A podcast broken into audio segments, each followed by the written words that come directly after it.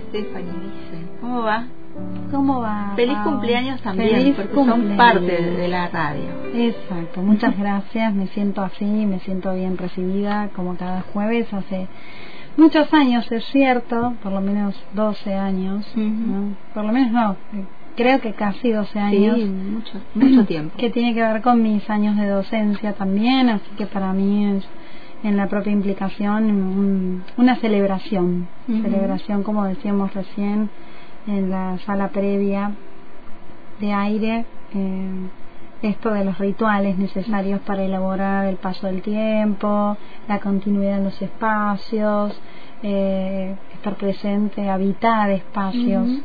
Eh, que son valiosos y prometedores, siempre con buenos augurios en la medida que se aloja la interlocución de, del pensamiento de alguna manera. Y con eso venía en este momento eh, hacemos eh, estos laberintos entre el aula y la radio. Bien bien tributo a la radio universitaria. Está en este momento la cursada escuchando con mi celular que ya es viejo seguramente pero que quedó ahí sonando en el aula después de la clase práctica. En esos laberintos conjugamos radio con pensamiento, sociología, psicología, hacemos esos em, intersticios de, las inter y transdisciplinas y un poco traigo hoy eh, con mucha alegría de alojar eh, nuestras formas de trabajo a partir de la escritura, que es algo que venimos compartiendo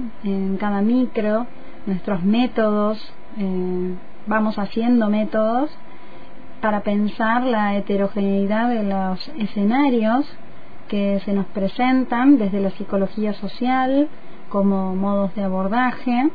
Y nos proponemos, y esta es eh, un poco lo que traigo hoy, como una con una posición anfibia que viene del campo de la investigación y de la investigación-acción, de la investigación de las complejidades, y que refiere a, una, a un posicionamiento entre eh, dos escenarios, ¿no? entre el agua y la tierra, pero también entre los ensayos y la literatura.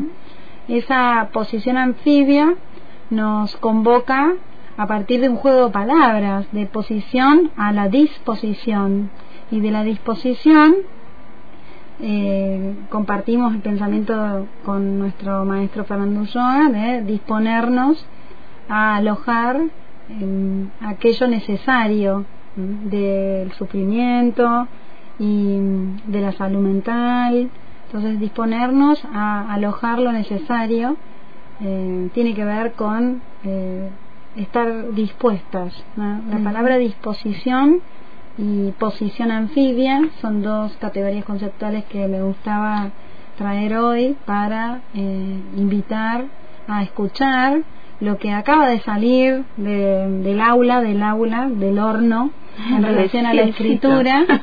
Sí, tuvimos un proceso de escritura, un primer proceso de escritura en sociología y mm, eh, en esta cuestión de pensarnos, eh, tenemos una, estudiante que en este momento también nos está escuchando y agradezco su, su permiso para haberla leído, que se llama Eli Gutiérrez, una, una futura colega de sociología, eh, que hizo un excelente escrito y que, bueno, ahí pedí el permiso necesario para poder grabarlo y, y que se pueda entender un poco cómo la escritura breve, literaria puede hacer este este juego, esta posición anfibia de la tierra al agua, em, con la metamorfosis necesaria entre lo que es un ensayo y lo que es una escritura literaria. Ah. Por eso es que les invito en este eh, grato espacio de celebración y aniversario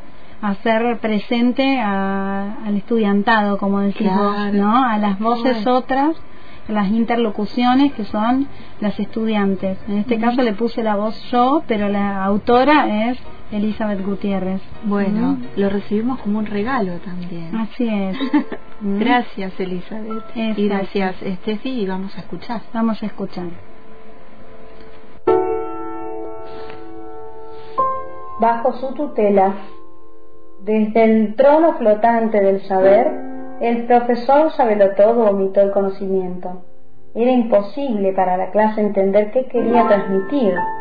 La perspectiva desde lo alto le permitía al profesor no sólo la vigilancia de que haya una escucha atenta por parte de su audiencia, sino también, expresado por él, el cuidado de que no cometan errores. Desde lo alto, la eminencia veía cuerpos subjetividades colocadas en cada banco, en un proceso de subjetivación del alumnado, limitado a aprender lo que el experto en el tema otorgaba a las cabezas sin sapiencia. De modo gerontocrático y en asimetría, en ese espacio el poder era el saber, y en el aula no volaba una mosca. Los cuerpos orgánicos estaban organizados, cada uno en su espacio, atrapados en su rol único de alumnos-alumnas. Carlos era parte de los y las que observaban atentamente al profesor y estaba abrumado. Mientras miraba a sus pares bostezó y bostezó. En un lapso se dio cuenta de que durante varios minutos había perdido el hilo del tema.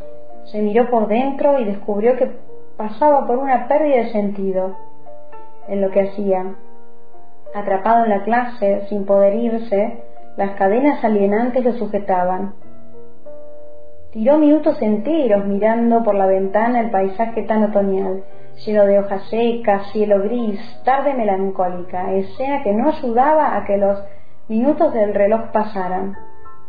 Pensamiento que derivó hacia un enojo consigo mismo, acompañado de un sentimiento de culpa, de no sentirse capaz, envuelto en una socialización alienante. De un momento a otro, la pseudo-identidad de Carlos entró en crisis internamente. Ya no se creía parte del conjunto estudiantil. En sus pensamientos él se cuestionaba todo, el por qué se los miraba de arriba, como si fueran trapos, por qué tenía que permanecer tanto en esa institución, salvo que se pase por las instancias de tortura de un final. De la inmovilidad dentro de su banco pasó hacia un salto repentino. Su cuerpo pulsional había actuado. Al tomar real conciencia de su accionar, su subjetividad pasó a inmovilizarse otra vez, al punto de una estatua. Con rostro enrojecido por la vergüenza, ahora su cuerpo orgánico comandaba.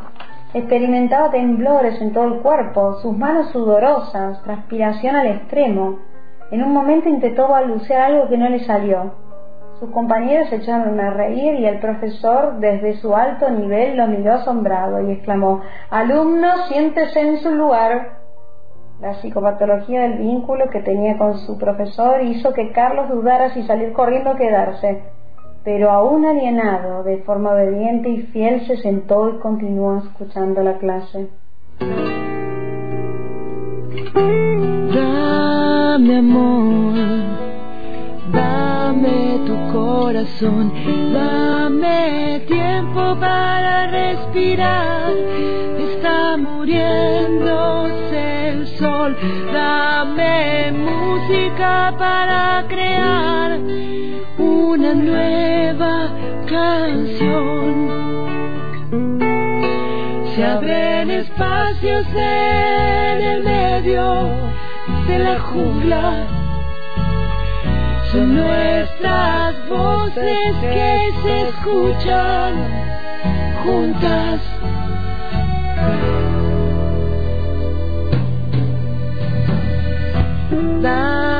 mi amor, que estoy de muy mal humor, me revolqué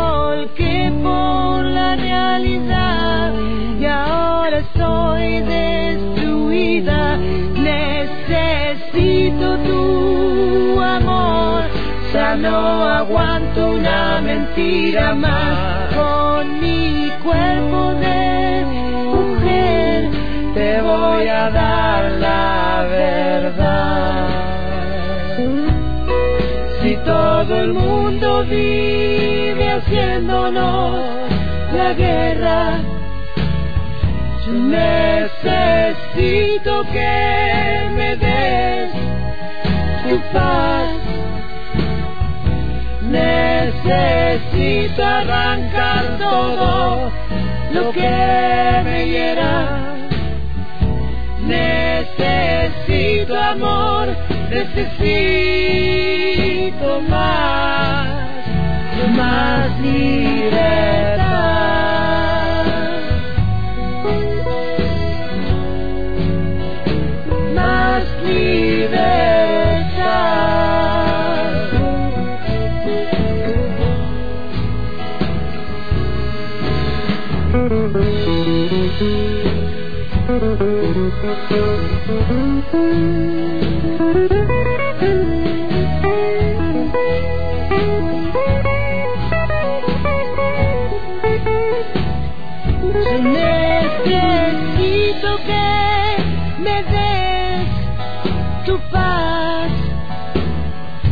Necesito arrancar todo lo que